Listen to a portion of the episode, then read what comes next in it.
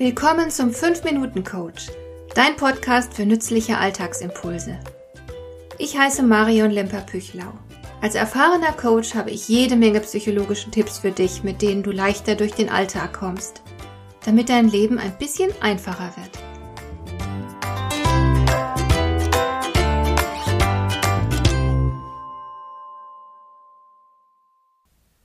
Kürzlich war ich wieder einmal mit der Bahn unterwegs. Ich hatte einen Geschäftstermin und mir war von vornherein klar, dass ich mich auf die Pünktlichkeit der Bahn nicht verlassen kann.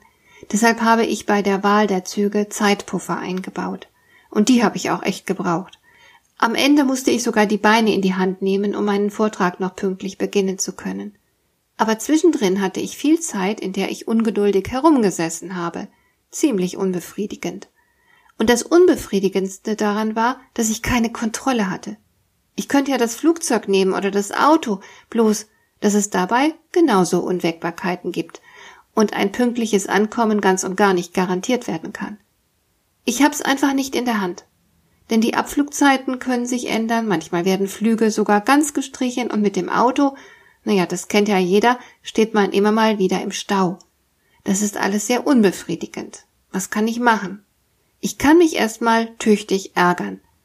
Aber dafür bin ich nicht der richtige Typ. Und es würde ja auch gar nichts bringen. Bahn und Flugzeug werden weiter unzuverlässig sein und mit meinem Auto werde ich immer wieder mal im Stau stecken, egal wie ich das finde.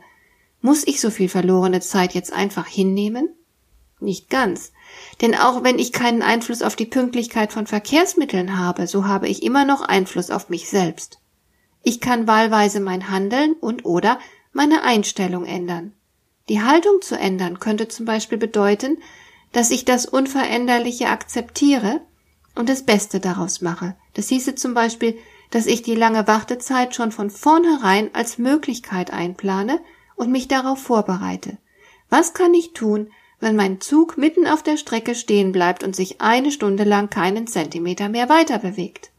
Ich könnte Musik hören, mir Notizen zu einem neuen Projekt machen, spontan einen Fachartikel schreiben, endlich den Roman lesen, der schon so lange bei mir rumliegt, mich mit Mitreisenden unterhalten und neue Leute kennenlernen und so weiter.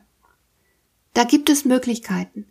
Und wenn ich mich auf meine Möglichkeiten konzentriere, wird es mir ganz bestimmt besser gehen, als wenn ich mich ständig mit dem Ärgernis beschäftige.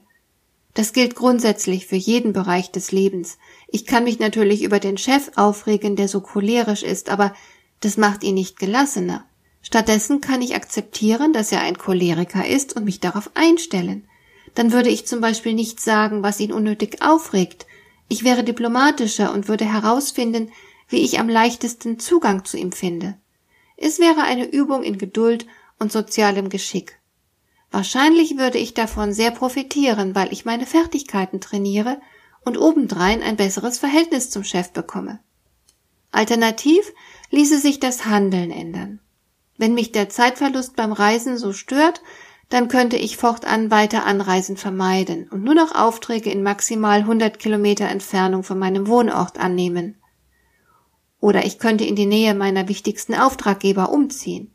Ich könnte sogar meinen Beruf wechseln und mir zum Beispiel einen Job suchen, den ich daheim am Schreibtisch erledigen kann. Dann bräuchte ich zum Arbeiten vielleicht überhaupt nicht mehr vor die Tür zu gehen.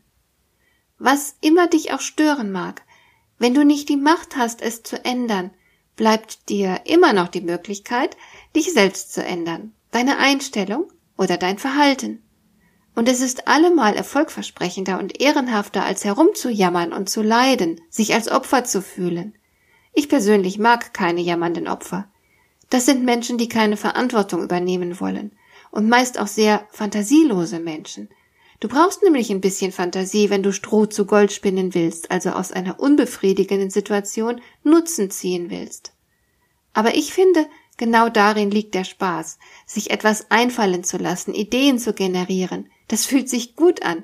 Jedes Mal, wenn ich mich anfangs hilflos fühlte und letzten Endes dann als Gewinner aus der Situation herausging, war das ein kleiner Triumph, der mich stärken konnte. Es beweist, dass ich etwas bewirken kann und mein Leben gestalte. Tatsächlich eine der schönsten Erfahrungen, die es gibt. Hat dir der heutige Impuls gefallen? Dann kannst du jetzt zwei Dinge tun. Du kannst mir eine Nachricht schicken mit einer Frage, zu der du gerne hier im Podcast eine Antwort hättest. Du erreichst mich unter info@lemper-püchlau.de. Und du kannst eine Bewertung bei iTunes abgeben, damit diese Sendung für andere Interessierte sichtbarer wird. Schön, dass du mir zugehört hast. Bis zum nächsten Mal eine gute Zeit für dich.